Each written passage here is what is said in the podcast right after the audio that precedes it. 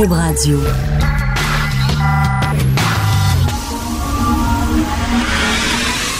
De 10 à 11. De 10 à 11. Richard Martineau. Politiquement incorrect. Cube Radio. Bon vendredi tout le monde, merci d'écouter Cube Radio. Il y a des gens qui disent qu'on peut pas voyager dans le temps, c'est impossible de voyager dans le temps. Ben c'est possible de voyager dans le temps. Ben regarde, j'en ai deux voyages à proposer dans le temps. Premièrement, aller au Soudan. Alors, c'est un texte qui est passé sous le radar totalement, mais qui a été publié dans le National Post. En fait, c'est quelqu'un de l'Associated Press, l'agence Associated Press qui, qui a écrit ça. Donc, au Soudan, on fait des ventes aux enchères de mineurs, de jeunes filles mineures. Alors là, il y a des gens qui bident. Et celui qui donne le plus d'argent, finalement, gagne la jeune fille et peut se, peut se marier avec. Donc, il y a eu récemment une vente aux enchères, une petite fille de 17 ans.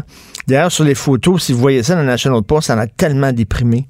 Elle est vraiment down, là, parce qu'elle est tout en habit de mariée, puis elle vient d'être vendue à un bonhomme qui a déjà, lui, huit femmes. Alors, c'est sa neuvième femme. Il est allé l'acheter au marché à côté.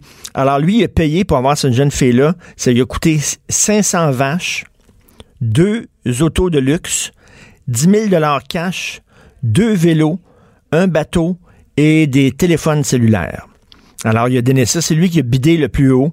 L'autre, il a dit non, non, je suis pas capable d'accoter ça. Alors, euh, 500 vaches, deux autos de luxe, 10 000 piastres cash, deux vélos, un bateau et une coupe de téléphone cellulaire. Et il a pu gagner cette jeune fille-là de 17 ans qui euh, va se marier avec. Il l'a ramené à la maison. Comme quand tu vas faire une vente aux enchères. Après ça, on nous dit que toutes les cultures s'équivalent. Toutes les cultures sont pareilles. On n'est pas...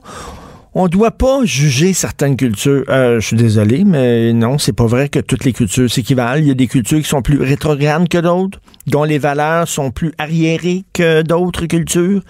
Et c'est le cas de ce qui se passe au Soudan. Et si vous voulez aussi voyager dans le temps, peut-être une petite soirée avec Richard Gay. Richard Gay, qui est un conseiller municipal pour Ensemble Montréal, qui a dit en parlant d'une de ses concerts, elle est bonne pour une femme.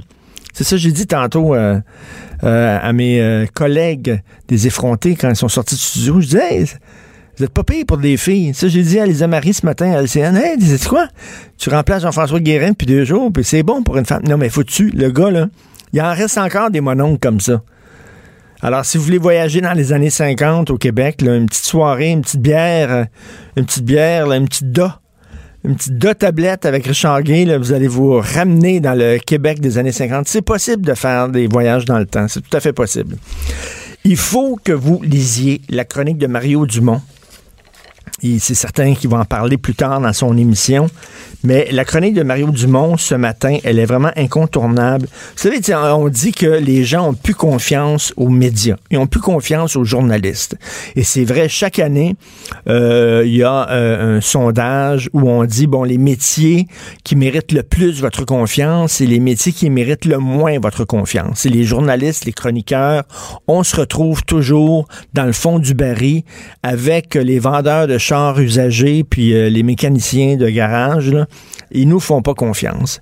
Et là, tu te demandes, mais pourquoi les gens ont si peu confiance aux médias que ça? Comment ça se fait qu'ils se tournent vers toutes sortes de, de sources de nouvelles alternatives plus ou moins crédibles euh, sur Internet? Ben, c'est peut-être. Mario a peut-être la solution. Je cherche le texte. Bon, une tâche pour le journalisme, son texte. Alors, un des plus gros syndicats de journalistes au Canada, le syndicat Unifor, UNIFOR, qui a lancé une campagne il y a quelques jours annonçant qu'ils vont être le pire cauchemar de Andrew Scheer au cours des prochains mois. Le syndicat de journalistes est parti en guerre, a déclaré la guerre à Andrew Scheer en disant il ne passera pas aux prochaines élections. Un syndicat de journalistes. T'as une minute, là. Si j'étais journaliste, moi, là, je serais extrêmement mal à l'aise que mon syndicat, qui prend une partie de ma paye comme cotisation, décident, eux autres, de se lancer en campagne puis d'essayer de changer le cours de la prochaine campagne électorale. D'ailleurs, il y a des journalistes qui sont euh, membres à leur corps défendant, parce que tu n'as pas le choix. Ils sont membres de ce syndicat-là, qui se sont dissociés. C'est le cas de Chantal Hébert, entre autres. La chroniqueuse Chantal Hébert, qui est du Toronto Star, assez dissociée en disant Je m'excuse, mais euh, moi, je suis chroniqueur politique, je suis commentatrice politique, je suis objective. S'ils font des bons coups, les conservateurs, je vais applaudir leurs bons coups. Puis si je trouve qu'ils font des mauvais coups, je, vais, les critiquer. Mais là, un syndicat de journalistes, de travailleurs de l'information qui part en guerre, en même temps, la même semaine que tu apprends que des journalistes qui vont recevoir un beau boni de, Justin Trudeau, parce que, bon, dans sa mise à jour économique, euh, le ministre Morneau a annoncé euh, quelques millions de dollars, quelques centaines de millions de dollars pour aider les médias quand tu sais que euh, Justin Trudeau a donné aussi plein, plein, plein d'argent à Radio-Canada, comment les journalistes de Radio-Canada peuvent être objectifs?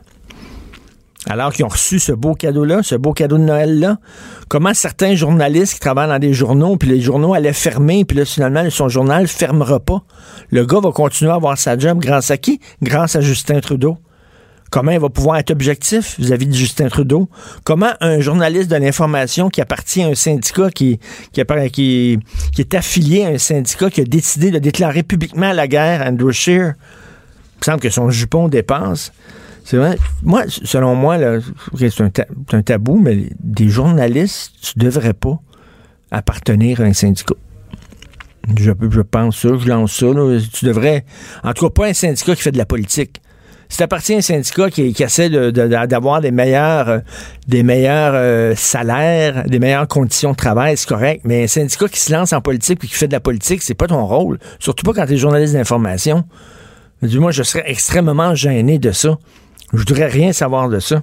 C'est vraiment donc une tâche pour le journalisme. Mario Dumont qui parle de ça. Il va certainement en parler euh, dans son émission un peu plus tard. Les Hells Angels, on va en discuter tantôt avec Jonathan Trudeau parce que Jonathan maintenant va être les vendredis à l'émission et non le mercredi. Mike Ward euh, qui dit qu'il n'y a aucun problème avec les Hells Angels, c'est des bons gars. Euh, il le dit à son, euh, son podcast aux États-Unis. Il l'a répété en entrevue au Journal de Montréal. Il dit qu'il voit aucun problème à ça. Et comme j'ai dit ce matin à LCN, j'aimerais ça qu'il parle à la mère de Daniel Desrochers. Rappelez-vous, en 1995, Daniel Desrochers, 11 ans. il traversait, il marchait sur la rue, s'en allait à l'école. Il était devant l'école Saint-Nom de Jésus. Et là, euh, il y a une auto qui a explosé, l'autre côté de la rue mais le souffle de l'explosion était tellement fort que Daniel Desrochers est mort sur le coup. C'était lors de la guerre des moteurs, rappelez-vous, entre les Rock Machines et les Hells Angels. Lui était ce qu'on appelle un dommage collatéral, entre gros guillemets. Et moi, j'avais rencontré à deux reprises, j'ai rencontré la mère de Daniel Desrochers, entre autres une fois pour les francs-tireurs. Et elle disait à quel point il était choqué de voir que certaines personnes, entre autres dans le milieu artistique, se montrent extrêmement complaisants envers les Hells Angels. Tu sais, le côté là, Easy Rider, là, les vieux hippies, là, ah, ils sont en moto, c'est des délinquants sympathiques, ils sont le fun, ils sont pas dangereux, tu sais. Et tout ce qu'ils font, les autres, c'est des gens d'affaires. Ils offrent un produit que les gens veulent, tu sais. Les gens qui veulent de la drogue, ben, ils en achètent aux Hells Angels, mais bon, c'est des, des, commerçants. C'est pas des gens... Hein, rappelez-vous de Michel Auger, journaliste au Journal de Montréal, s'est fait tirer dans le dos, pas, pas, pas, dans le stationnement du Journal de Montréal parce qu'il était trop critique envers les, les Hells Angels. Je me souviens, moi, je vous n'aimerais pas qui, mais il y a un humoriste qui me dit, à un moment donné, dans son, one-man show, il faisait des gangs sur les Hells Angels. Il riait d'eux autres. Ding dong, ça sonnait chez eux. Il a ouvert la porte. C'était deux Hells. Ils ont dit T'arrêtes tout de suite. T'arrêtes de faire des jokes. C'est quoi? Il a arrêté. Il a comme arrêté. Il savait. Ça, c'est des gens sympathiques. J'ai déjà rencontré une fille qui m'avait raconté une histoire incroyable un gars travaillait de nuit. Un gars ordinaire, un gars bien, bien ordinaire. Il travaillait de nuit. Il revenait de sa job. Il s'en allait chez lui. Il était à un feu rouge, OK? Il y avait une auto devant lui. Et là, le feu passe au vert, mais l'auto décolle pas. Fait que lui, il fait rien qu'un petit pout-pout en disant peut-être le gars, il a pas vu le feu. Il fait, fait un petit pout-pout. Le gars en avant, il était pas content que l'autre fasse un pout-pout. Il sort de son char, c'est un. Il sort de son char, il va voir le gars qui a klaxonné, il donne un coup de poing, il défonce la vitre de sa portière, il pogne le gars, il sort par la fenêtre, puis il bat à coups de poing puis à coups de pied. Le gars, il a eu un stress post-traumatique. Il a pas pu aller travailler pendant des mois. Il a fait une dépression nerveuse. C'est extrêmement difficile sur son couple. C'est un Hells Angels. Le gars, tentait pas de se faire faire put-put à 2 heures du matin. Fait qu'il a décidé de le battre. Mike Ward, il dit c'est des bons gars. C'est des bons gars, ben le fun, là. Ils sont bien cool. Tu prends une bière avec eux autres. Non. C'est quoi cette complaisance? Je me souviens quand j'étais jeune, euh, j'habitais Verdun, très près de Pointe-Saint-Charles, pas le bout euh, plus riche de Verdun, là, vers Ville-la-Salle, mais vraiment à côté de Pointe-Saint-Charles, le, le coin le plus pauvre. Et c'était l'époque des grands bandits, Jacques Messrine, Richard Blas, qui envoyait des photos de lui avec des guns, puis tout ça, il envoyait des photos de lui à la police, puis il y avait toujours des photos de Richard Blas dans le journal le matin, qui venait de faire un vol de banque, qui venait de faire ça, un psychopathe totalement. Il y avait la gang des Dubois à Saint-Henri, qui était la petite pègre, les Dubois. Puis auprès des pauvres, c'était comme un peu, il était un peu considéré un peu comme des héros. Tu sais, comme le, petit Canadien français exploité qui, grâce au crime organisé, prend sa vengeance sur les banques anglophones, sur les méchants capitalistes anglophones, puis tout ça, qui ont maintenu le petit peuple québécois dans la misère pendant longtemps. Il était un peu vu comme ça. Un peu vu comme des gens de felkis ou des gens de, des gens de délinquants. Puis pendant très longtemps, les Dubois, puis tout ça, on était très complaisants envers toute cette gang de, de petits pégreux, puis de petits mafieux, puis tout ça. Mais là, on n'est pas en 1970, on est en 2018. D'entendre Mike Ward encore tenir ce discours-là de complaisance, moi, j'ai un gros, gros, gros problème avec ça. Là. De voir que les Hells Angels ont un site Internet où ils vendent des T-shirts et des casquettes pour ramasser de l'argent pour payer leurs avocats. De voir qu'ils ont des stands dans des foires agricoles. Il euh, y a comme un côté... C'est comme c'est des bandits, là. De voir Maurice Bomboucher qui est arrivé... pardon, Maurice Bomboucher qui était dans un au Centre Bell, je crois qu'il est rentré au Centre Bell. C'était-tu un match de boxe? C'était-tu un match de hockey? C'était de la boxe ou du hockey? Hugo, t'en souviens-tu cette histoire-là? C'était de la boxe. Il me semble que oui.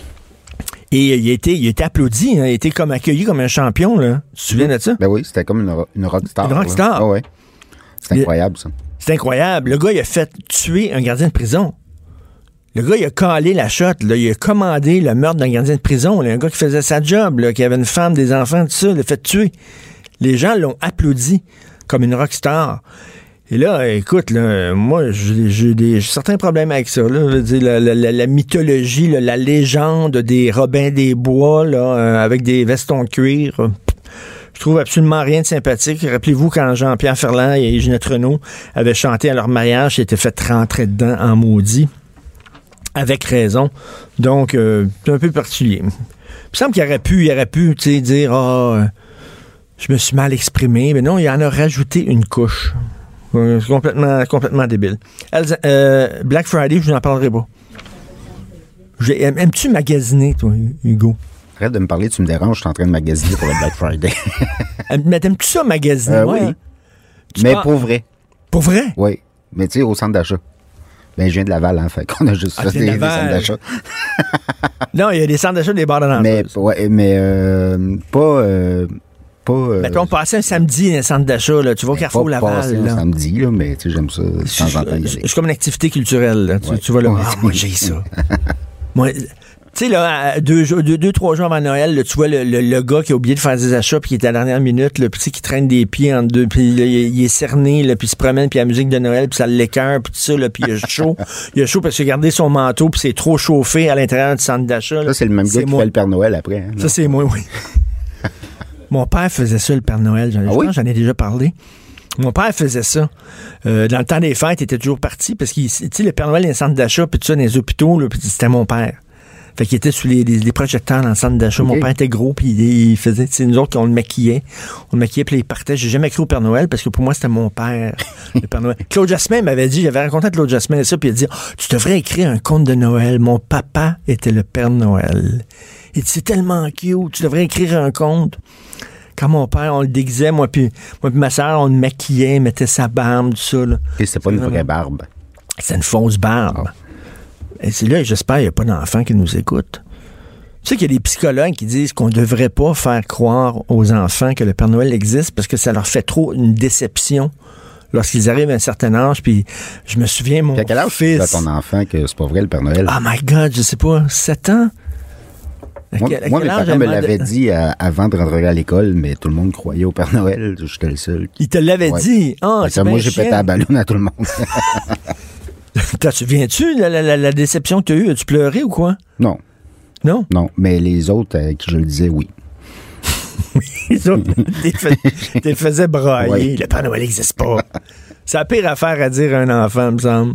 Quand je l'ai dit à mon fils, il dit C'est-tu comme c'est-tu vous autres? Puis on s'est regardé puis on a dit OK, il est peut-être temps de dire. Là, puis on a dit OK, oui, c'est nous autres. Ah oui. hein. Ouais.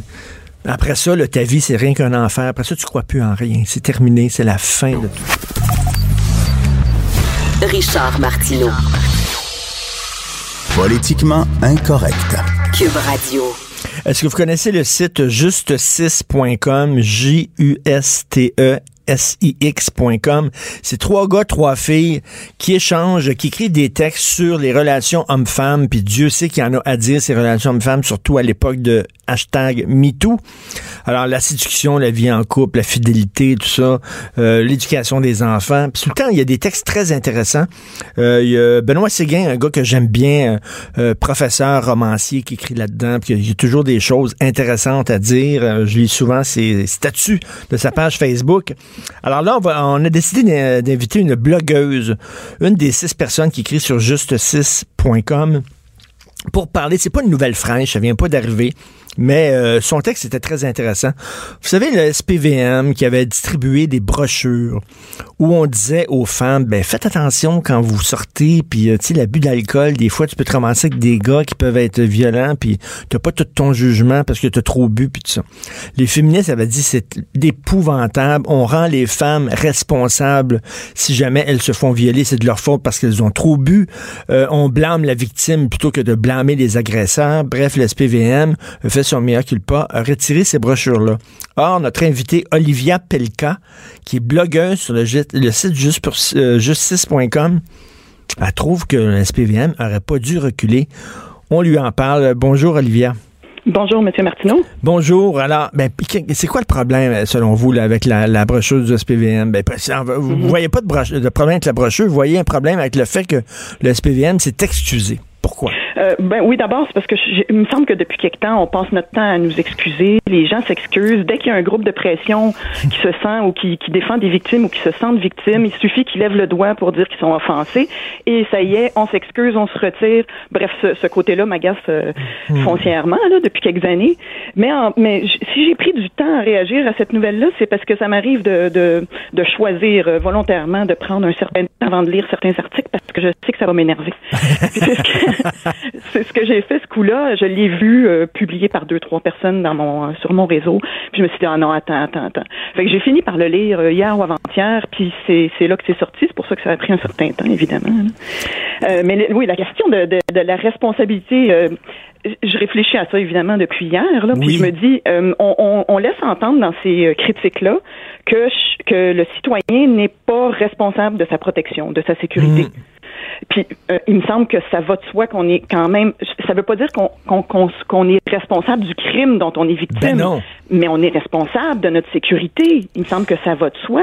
Ben, et, puis euh, moi, j'ai j'ai des enfants, j'ai trois enfants. Bon, le plus Oui. jeune a 10 ans, fait que, mais, mais, les, mais les deux plus vieilles, euh, euh, ben, ça, ça donne que c'est des filles, mais je ferais le même conseil aux garçons, parce qu'on peut dire, mettons, à un gars, écoute, euh, tu rencontres une fille sur Tinder, elle te donne rendez-vous, euh, je sais pas, dans une chambre de motel. Fais attention, mon petit gars, parce que tu peux rentrer dans la chambre de motel, puis elle peut, elle peut être avec trois de ses chums qui vont te battre, puis qui vont prendre euh, ta, ta, ta carte de crédit, qui vont euh, euh, essayer d'avoir euh, ton numéro de NIP, tout ça, faites, sois prudent. On n'a plus le droit de dire ça aux gens. Sois prudent. ça. Puis ça, ça veut ça veut pas dire qu'on le fait pas avec nos fils. Moi, c'est deux garçons que OK. j'ai. Moi, j'ai eu une expérience de mère, j'ai eu une expérience de femme euh, à une, à une autre époque euh, qui sortait dans les bars, mais j'ai maintenant aujourd'hui l'expérience d'être la mère de un jeune adulte et un adolescent. Et ces conseils-là, je leur je leur ai donné pas nécessairement sur la base du danger d'agression sexuelle, même si peut-être un peu là, mais euh, sur la base de si tu bois trop ou tu prends de la drogue et tu, te rends à un état où tu vas être particulièrement vulnérable, Vulnérable, tu ben oui. risques tu risques telle et telle chose. Ben oui, puis dis, dis, moi, j'ai dit à mes filles, là, tu sais, quand tu vas dans un bar puis tu prends un verre, fais attention, garde tout le temps l'œil sur ton verre.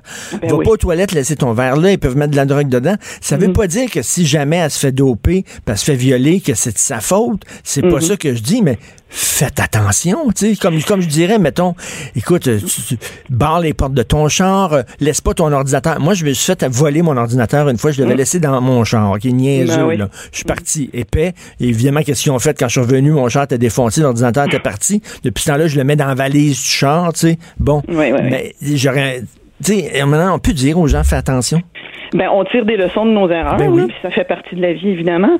Euh, moi, il y a pas une semaine, j'ai mon fils de, de 15 ans qui s'en allait dans un party euh, où il y avait de l'alcool. Mon fils me, me le dit. Euh, fait que moi, je, je vais avec lui au dépanneur, je lui achète, j'achète sa Course Light. puis en voiture, en se rendant, je lui donne quelques conseils. Je sais bien que là, il est pas en danger immédiat, là, je suis dans, dans le sous-sol de son ami, mais je donne des conseils quand même, mais j'en profite pour lui dire, il pourrait, tu pourrais te faire voler ton portefeuille, tu pourrais te faire filmer par un imbécile qui décide de mettre ça sur YouTube, euh, puis que Ben tu en oui. as pour des années à être gêné. euh, Ben oui, tu sais, mon fils, il joue à Fortnite, puis je dis à mon fils, attends une minute, là, tu sais, joue seulement avec des amis que tu connais en ligne. là. Ceux qui connaissent pas, là, c'est peut-être pas un, un petit gars de 10 ans. Oui, c'est peut-être ben un, oui, monsieur, exactement. un monsieur de 40 ans qui se fait, tu sais, on dit ça aux enfants. Ben oui, les, la, la cybercriminalité, les pédophiles en ligne et tout ça, ben c'est sûr qu'il faut faire ce genre d'avertissement-là. Puis moi, ce qui m'inquiète de ce, ce ton-là ou de ces ces accusations-là euh, de certains groupes féministes et de protection des victimes d'agressions sexuelles, c'est que j'ai l'impression que si, si, on, si un jour autre chose que la drogue du viol arrive sur le marché, on n'osera pas nous le dire. Ben oui. Ben non, il faudrait surtout pas qu'on nous rende coupables, Ben là, oui. parce que mais moi, moi, à l'époque où j'étais jeune puis que je sortais d'un bar, ça n'existait pas le GHB. Mais si ça avait existé, j'aurais voulu le savoir, j'aurais voulu savoir comment me protéger. Mais là, on peut plus le dire. Tu as, parfaitement raison, Olivia. Puis euh, Anne-Marie Lozic, qui est une amie à moi, j'osais avec elle, elle a fait affaire à, la- à Los, à Los Angeles. Elle a sa propre chaîne de, de, de, de, de télé. Euh, Elle va à Los Angeles, elle a des meetings. Euh, elle, elle va jamais dans des meetings, euh, tu sais, dans, mettons, dans des chambres d'hôtel. Tu sais, quand le gars, il dit, ah oui, euh, viens, viens me rencontrer dans la chambre d'hôtel. Elle dit non, on va dans, dans, dans un restaurant pour que ce soit au vu et au su de tout le monde. Elle va pas dans- puis, puis elle dit aux filles qu'elle connaît, ben, si quelqu'un te demande, si ton boss te demande, viens me rejoindre dans la chambre d'hôtel, tu y vas pas. Ben oui, c'est ça. Mais là, je, je lisais euh, une dame, euh, attendez que je trouve son nom, Rachel Gagne, Chagnon de l'UCAM, euh, qui dit que euh, le problème avec cette, cette campagne de publicité-là ou de, de sensibilisation-là, c'est qu'on s'adresse aux victimes et non pas aux agresseurs. Elle donne comme exemple, d'habitude dans les campagnes de sensibilisation, on s'adresse aux personnes qui pourraient poser le geste problématique. Elle donne l'exemple des cigarettes. On va pas dire aux gens, euh, de, on dit aux gens de ne pas fumer. Quand on parle aux automobilistes, on leur dit de pas texter au Ben volant. oui, mais- là, il faudrait qu'on s'adresse aux criminels. Mais euh, on ben voyons donc, penses-tu qu'un violeur, penses-tu qu'un gars qui veut violer des femmes parce qu'il y a une brochure qui dit faut pas que tu violes des femmes, Ben il, va dire, il va dire ah c'est vrai, je vais Oui. arrêter de violer des femmes. On devrait-tu faire ça pour les tueurs en série aussi? C'est pas bon de tuer du monde que tu connais pas. Là. Voyons Non, donc. c'est ça, c'est ça. Il faudrait qu'on se promène euh, le soir, euh, mine de rien, avec une coupe de dépliants dans la poche. Puis quand quelqu'un veut nous attaquer, on lui tend un dépliant. Ça va être très efficace. oui, ben oui. Si tu vas à New York, là, puis tu te promènes dans Central Park, là, mettons, euh, je sais pas, là, à minuit le soir, tu commences pas à sortir ton portefeuille et à compter ton argent. Tu, tu- tu comprends? Oui, c'est ça. Non, ça. on, on. Avant, avant, Olivia, il y avait quelque chose qui existait, ce qui était des contes de fées. Tu sais, le petit Mhm. chaperon rouge qu'on racontait à nos enfants. C'était quoi le chaperon rouge? Qu'est-ce qu'on disait à nos enfants par cette histoire-là? Quand tu vas dans Oui. le bois, fais attention, il y a des gros méchants loups. Il y a des Mhm. gros méchants loups derrière les arbres, puis des fois ils sont déguisés en vieilles mémés. Faut que tu fasses attention. C'était ça, c'était des, des contes qui on apprenait la vie à nos enfants. Ben oui, c'est ça. Ben oui, c'est le même principe un peu, c'est-à-dire euh, prendre conscience. euh, on n'est pas responsable. On, on, on vivra jamais dans une société où il n'y aura pas de détraqués, de, de, de, de criminels, et il faut qu'on soit conscient de ça. C'est pas une question. Moi, je- ce que j'entends, ce que j'entends derrière ça, c'est tant qu'on aura à se protéger, ça voudra dire qu'on n'est pas dans une soci- société égalitaire. Oui, oui, oui, c'est vrai.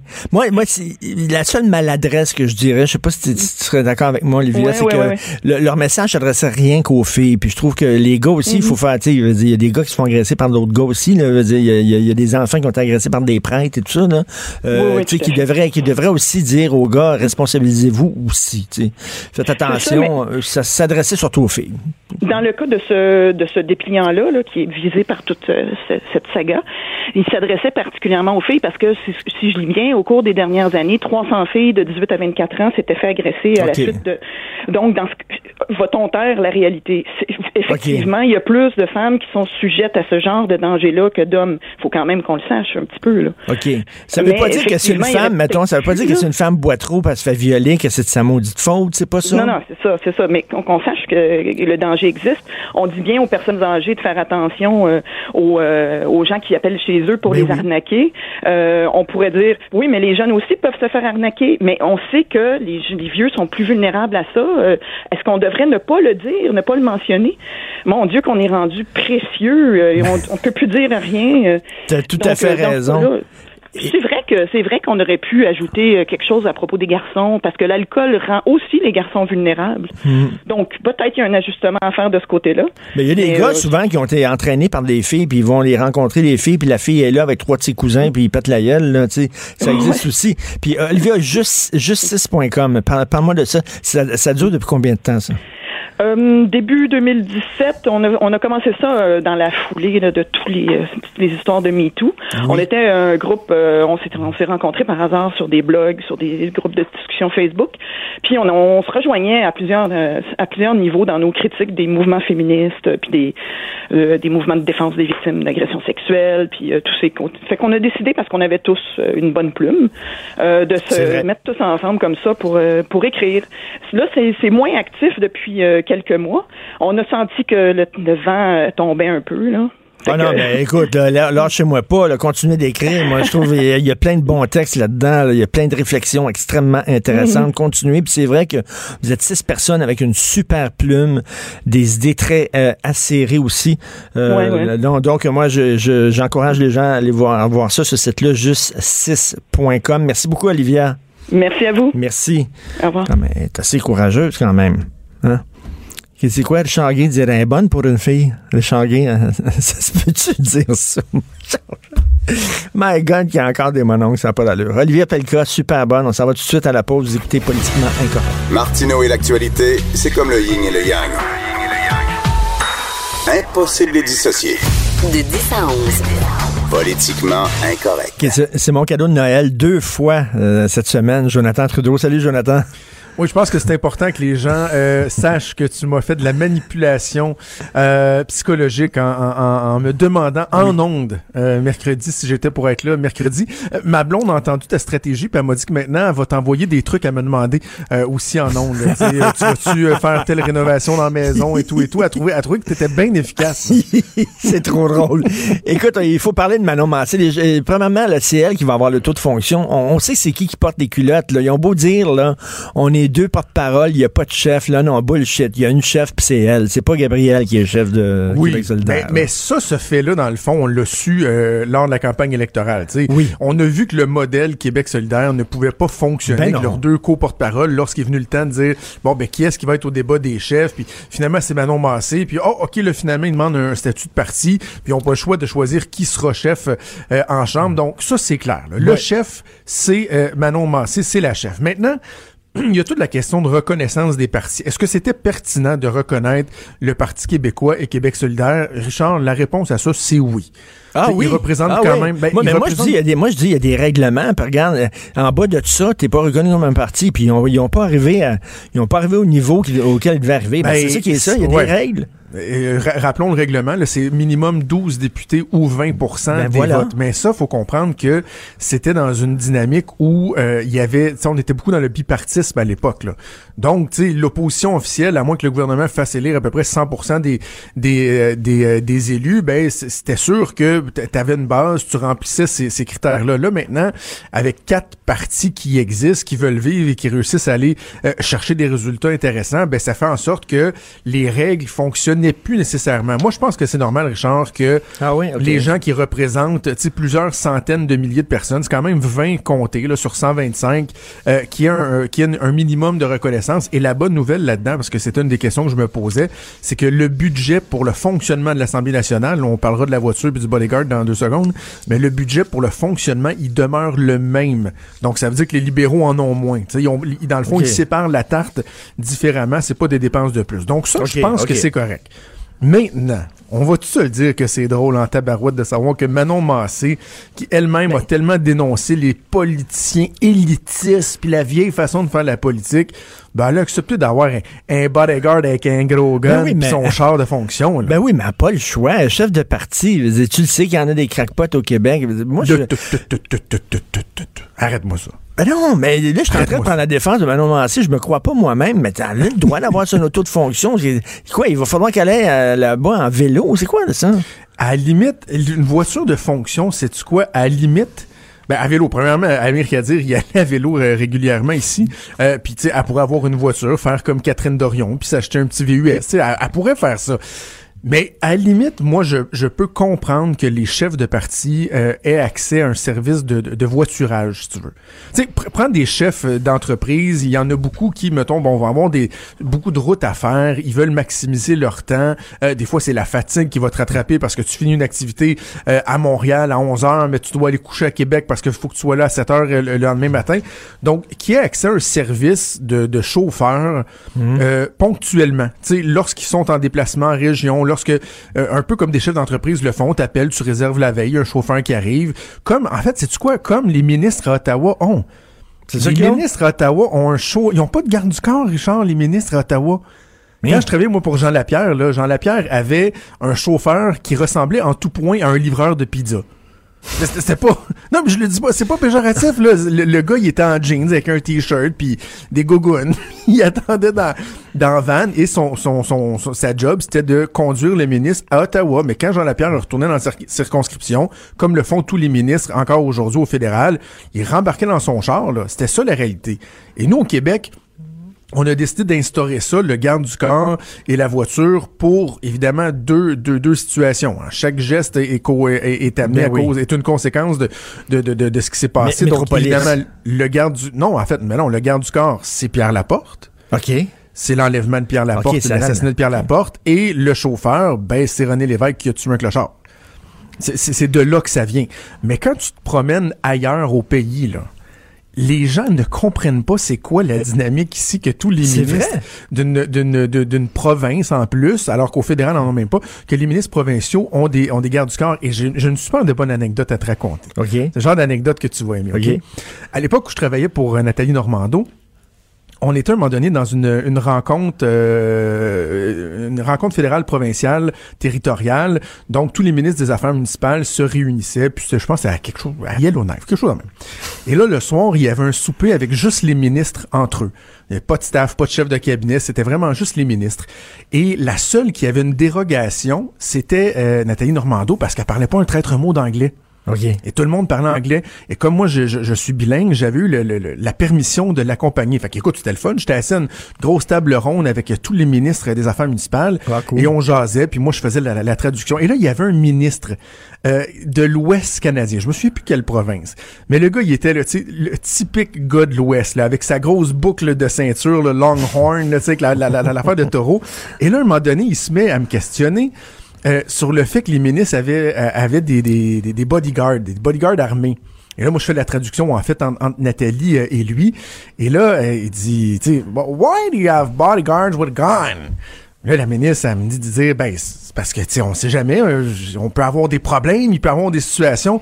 Et le ministre avait dit, well, you know, if I have some problems, I'll go in the back of my pickup, I'll grab my gun and I'll take care of business. il avait dit, moi, si j'ai des problèmes, m'aller prendre mon gun dans la boîte du pick-up, puis moi, m'en occuper de mes problèmes. Donc, tu vois, les, les gens, ils comprennent pas c'est quoi la dynamique ici. Et bref, un jour, il faudra peut-être se poser la question. Et toi, tu trouves qu'il y a une contradiction entre le discours euh, populiste c'était populaire, Québec solidaire, puis soudainement que madame va avoir un chauffeur euh, puis une auto de fonction? Tu trouves que... Ben, c'est la, c'est, la même chose, c'est la même, même chose que Catherine Dorion et Bon, son écoute, véhicule. laisse-moi laisse t'en parler. Hier, hier, je suis allé souper avec ma fille aînée, OK? OK. Euh, qui a voté Québec solidaire, bien sûr, euh, pour fâcher son père, entre autres. Et, euh, et elle me disait, ben là, tout le monde chiant qu'elle a une auto, une auto, elle a le droit d'avoir une auto. Là, je dis, non, n- non, regarde, moi, je vois un problème. Dit, comment ça, elle a le droit d'avoir une auto? Je dis, ouais, mais c'est pas, c'est pas, c'est pas n'importe qui. C'est pas madame, monsieur, madame, tout le monde. Elle est députée d'un parti qui dit que c'est écœurant d'avoir des autos, ça n'a pas de bon sens, puis tout ça. Il faut que tu sois cohérent. À un moment donné, si elle a un char, que ce soit un char électrique, elle dit, oui, mais ça coûte cher, un char électrique, ma fille. Je dis, oui, mais qu'est-ce que tu veux? Elle est à Québec solidaire, là. Toi, t'entends. Parce que là, le salaire, c'est bien épouvantable qu'on remette ces contradictions d'en face à Catherine Dorion. Il y a des gens qui prennent sa défense en disant, ben le droit d'avoir un char. Toi, Ben, en fait, c'est vrai que c'est anecdotique. On va se le dire là, euh, de qu'on on passe trois quatre jours à parler du fait que la députée a une voiture. On pourrait, on pourrait juste dire que c'est anecdotique, mais en même temps, c'est que quand as un discours qui est tellement pur, que tu te Ben drapes oui. là, dans la vertu, que tu fais la leçon à tout le monde, Mais oui. ben, je m'excuse, mais c'est normal que ces petites contradictions-là viennent prendre leur importance. Et surtout, surtout, ce qui est intéressant de, de toute cette situation-là, c'est que ça a amené, dans le fond, Catherine Dorion à dire la vérité à aller plus loin que le message tellement pur et environnementaliste de Catherine Dorion. En fait, et c'est là-dessus que j'ai écrit dans le journal ce matin, Très bonne chronique, Catherine. Dorion et moi, on merci, on pense la même chose. Quand on parle, par exemple, du troisième lien à Québec ou du développement autoroutier, Catherine Dorion a dit, ben, vous savez, j'ai une voiture parce que j'ai des enfants. Parce que oui, je voudrais utiliser le transport en commun, mais des fois, c'est pas toujours euh, c'est pas toujours facile. Euh, des fois, je dois faire des grandes distances, des fois, c'est les horaires. Donc, elle dit, c'est pour ça que j'ai besoin de ma voiture.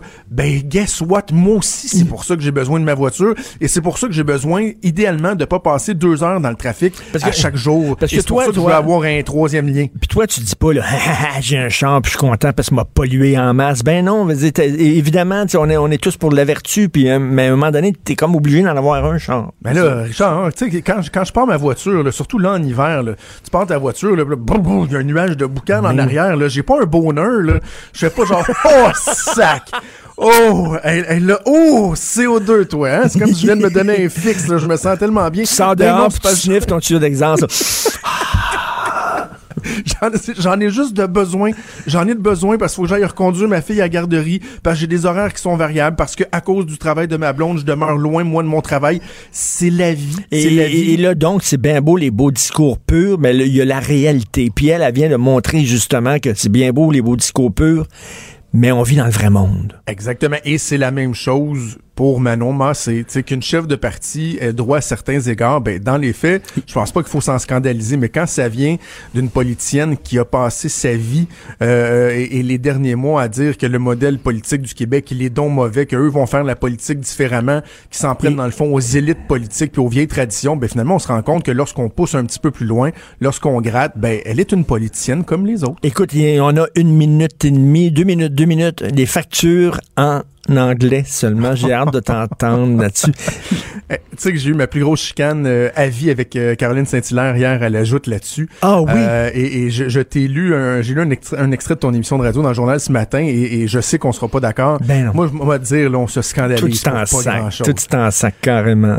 Ben, euh, je, mais hein, la, la réalité, c'est que c'est ça. Je pense qu'on a des problèmes beaucoup plus graves que ça. Et quand j'entends des gens euh, évoquer la théorie des petits gains, là, ah mais là ça commence par là. Puis, hey, wow, wow, wow, là, ils ont pas imposé des services en anglais à la communauté francophone. Ils ont dit, hey, la facture bilingue, là, trouvez-vous qu'elle est, est, est, tough, c'est comme un, un, vomi de, de, de, de données puis tout ça. Puis les gens dit, ben, ouais, si vous nous posez la question, si on pouvait l'avoir dans notre langue, on n'haïrait pas ça. Non, mais c'est c'est le fun que, que- que le français. juste ça. Non, mais que le français, ça facture, ça leur rappelle que c'est au français que ça, ça se passe en je pense, ouais, je pense qu'il y a bien d'autres choses qui le rappellent, Richard. Je pense qu'il y a bien d'autres choses. Mais c'est surtout que, tu sais, quand j'ai parlé de l'égoïsme, euh, de, pas de l'égoïsme, de l'hypocrisie qui se cachait derrière notre discours puis notre déchirage de chemise sur le sort des minorités francophones en Ontario et ailleurs au Canada, on voit justement la limite de nos belles valeurs. C'est-à-dire que, oui, on veut défendre le droit des minorités, on veut favoriser euh, les minorités, mais juste s'ils parlent français. Parce que aux, au, Québec ici,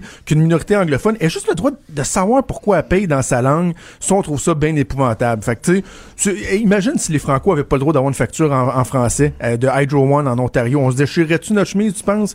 Mais les Anglos, eux, on, faudrait leur obliger de l'avoir en français ou d'un dégât de chiffre sur une feuille. Voyons. Je trouve juste qu'on a des... là, tu t'es a- pogné avec Caroline Saint-Hilaire. On peut-tu on peut-tu voir ça sur YouTube ou quelque chose? Oui, non, non, TVA Nouvelle en a fait une nouvelle. là. Ah oui! Oui, oui, si vous allez sur TVA Nouvelle ou sur Twitter, et, et- et écoute, Je je, dis, me, je- me suis rarement fait autant rincé que ça. Il y a beaucoup de gens qui sont pas d'accord avec moi, mais je trouve juste que, c'est, je trouve juste que c'est pas grave. Il était pas obligé de le faire là. Je trouve juste que c'est, c'est pas grave. C'est pas grave. pas on s'énerve pour rien. OK, je déchirerai pas ma chemise d'abord. Écoute, c'est tous les vendredis maintenant euh, que Oui. tu vas être avec nous. Ça, ça, ça fit mieux pour ton horaire. Et euh, ta blonde fait dire qu'il manque de jus d'orange à la maison. Faudrait, que- faudrait que tu en acheter tantôt. C'est bon, tu peux, tu peux lui dire que je vais y aller. Hey, merci, Jonathan. Toujours Bon un plaisir. week-end, Bon week-end. Bon week-end. On s'en va à la pause. Vous écoutez Politiquement Incorrect. L'art est dans la manière. Non, c'est pas de la comédie. C'est politiquement incorrect avec Martineau. J'ai plein de feuilles devant moi. J'étais toute mêlée dans mes feuilles. J'ai l'air de Christiane Charrette. C'est vrai comme ça. Je cherche tout le temps ses feuilles, puis là. Bon, OK. Alors, il y a Hugo qui est crampé. Alors, il y a un texte qui est paru dans la presse il y a quelques jours. Les armes à feu derrière une hausse des meurtres au Canada. L'utilisation accrue des armes à feu, particulièrement les armes de poing, a entraîné une forte hausse du nombre de meurtres en 2017 au Canada. L'augmentation du nombre d'homicides s'est concentrée en Colombie-Britannique et au Québec. Et là, est-ce qu'on a trop de guns? Est-ce qu'il faut encore faire attention, limiter le nombre de- d'armes à feu? Est-ce que c'est trop facile de posséder une arme à feu? Euh, là, on va en, en discuter avec euh, Guy Morin que vous connaissez, président de Tous contre un registre québécois des armes à feu, qui a écrit un texte euh, en disant, ben, c'est pas l'arme, c'est le tueur qui tue. Il est avec nous. Salut, Guy Morin. Bonjour. Bonjour. Ah, ben, moi, là, on s'est déjà parlé pour les francs-tireurs sur, sur les armes à feu, tout ça. Il me semble que ça tombe sur le sens que si un gars il a un canif, ben il- ça va prendre plus de temps de tuer, mettons, 10 personnes que s'il y a une arme à feu, c'est plus facile. Non? Ça, Ben, facilite écoute, la, euh, la job des méchants d'avoir une arme à feu dans les mains. Là. Ben, la job des méchants, comme tu le dis, là. Si, si tu veux, si tu veux réduire la criminalité avec les armes à feu, ben, il faut que tu t'organises pour que les personnes qui ne devraient pas en avoir n'aillent pas. Puis si on en regarde dans les dernières années, si on en regarde tout ce qui s'est passé dans le monde, euh, sais-tu qu'on peut tuer du monde avec bien plus facilement avec d'autres choses qu'une arme à feu, comme euh, comme des autos, comme des comme des comme des camions. Là? Oui, on l'a vu, là, effectivement, à Nice, euh, il y avait combien de victimes à Nice? Il y en avait énormément, puis c'était un Ouais. autobus, là, c'est, c'est ça maintenant leurs armes qu'ils utilisent. Euh, ou alors avec euh, quoi? C'est du fertilisateur aussi, tu peux faire des bombes, faire sauter des édifices comme Timothy McVeigh avait fait il y a quelques années. Je comprends ça. Toi, tu dis que c'est surtout, c'est surtout des, des, des, des, des gangs de rue. Que les, les, les, les- qui, ont, qui ont fait qu'on a un taux d'homicide si, si élevé que ça. Ben écoute, euh, quand on parle de contrôle des armes à feu, euh, en de 2003 à 2006, on a crié comme quoi qu'il y avait une hausse des homicides par arme à feu, puis que puis dans, ça tombait en même temps que les conservateurs voulaient faire le C42 qui euh, qui enlevait des qui enlevait quelques lois, quelques restrictions au niveau des armes à feu, puis il y avait aussi le registre canadien des armes à feu. Puis là, on, on recommence le bal avec la avec euh, une hausse qu'on dit qu'il y a de 2013 à 2006. Mais ce qu'on oublie de dire, c'est des variations statistiques d'une baisse constante depuis 40 ans, ces homicides. Parce que c'est pas vrai, il n'y a pas plus d'homicides qu'il y en avait avant. Il y a des hausses, une fois de temps en temps, qui arrivent. Et ces hausses-là, ils sont pas faites par des propriétaires légaux, ils sont faites par des criminels. En de 2003 à 2006, c'était dû à la guerre des, à la guerre des motards. Et de 2013 à 2016, c'était dû euh, aux, aux gangs de rue. Euh, là, il y a eu une augmentation l'année passée, c'est vrai. Euh, mais écoute, euh, ça reste que c'est pas les propriétaires légaux qui ont le, qui ont ce problème-là. Le problème vient de la criminalité. C'est les bandits. C'est les bandits. Fait que même C'est les bandits euh, qui obtiennent, lois- qui, qui obtiennent leurs armes à feu de façon illégale. là. Donc, euh, même si euh, tu resserres les lois, tu serres la vis et tout ça, ces gens-là vont continuer de s'armer et vont continuer à se tirer dessus. C'est ce que tu dis. Eh oui, et c'est 4 millions de propriétaires d'armes à feu légaux qui, qui font rien de qui font rien de dommageable pour la société, qui vont payer pour. Mais tu sais, euh, mettons, prenons, au- sortons là, de l'e- l'exemple du Canada, là, les tueries de masse aux États-Unis.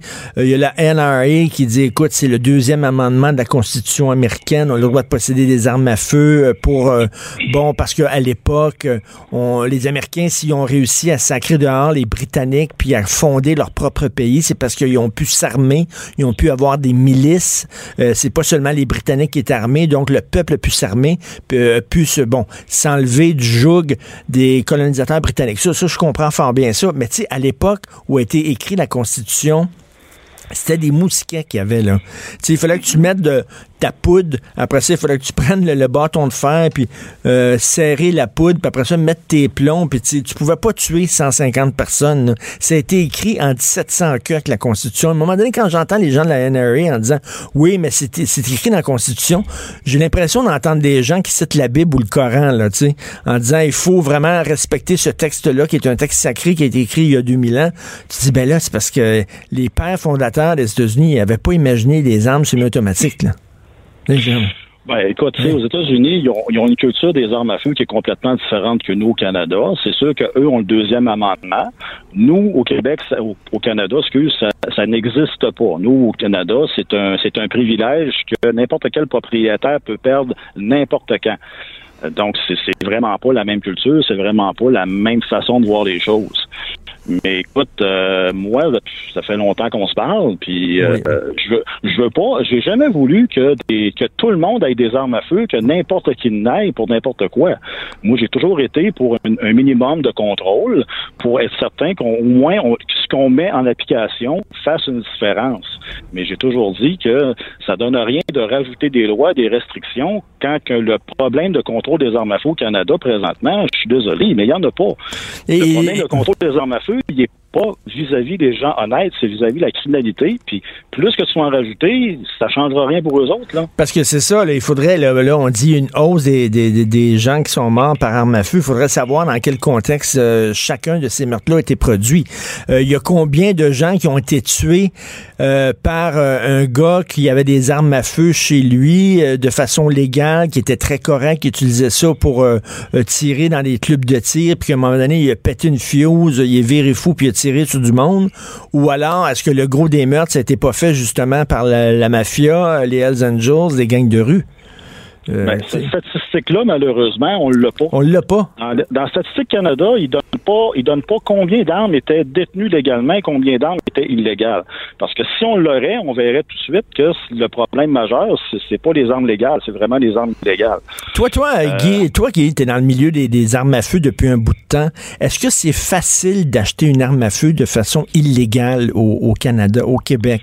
Parce que moi, j'avais lu, le bon, dans certaines réserves amérindiennes, il y a du trafic d'armes à feu, ça vient des États-Unis, puis tu sais, des réserves qui sont à la fois au Québec et aux États-Unis, que des fois, il y avait du trafic d'armes à feu, que c'était relativement facile d'acheter une arme à feu sur le marché noir. Est-ce que c'est facile ou c'est tough?